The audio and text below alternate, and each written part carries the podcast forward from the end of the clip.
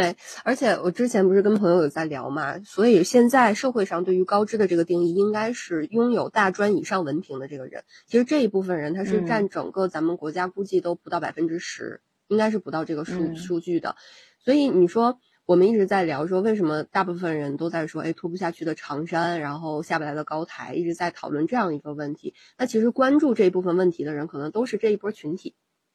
这波群体身上，他可能是有太多的这种焦虑、迷茫也好，或者什么也好，他想要去解决，但他可能又解决不了。感觉大众依然是会把学历和我的既得利益直接挂靠在一起，而不是说，就是我学到了这个东西，我怎么能够去把它为之所用，让我能够更好的成为我自己，是这样的一个状态。就是他们停留的层面还是太浅了。然后可能用另一句话来说，就是。你的问题可能就在于书读的太少，而想的太多，而且你还想不明白。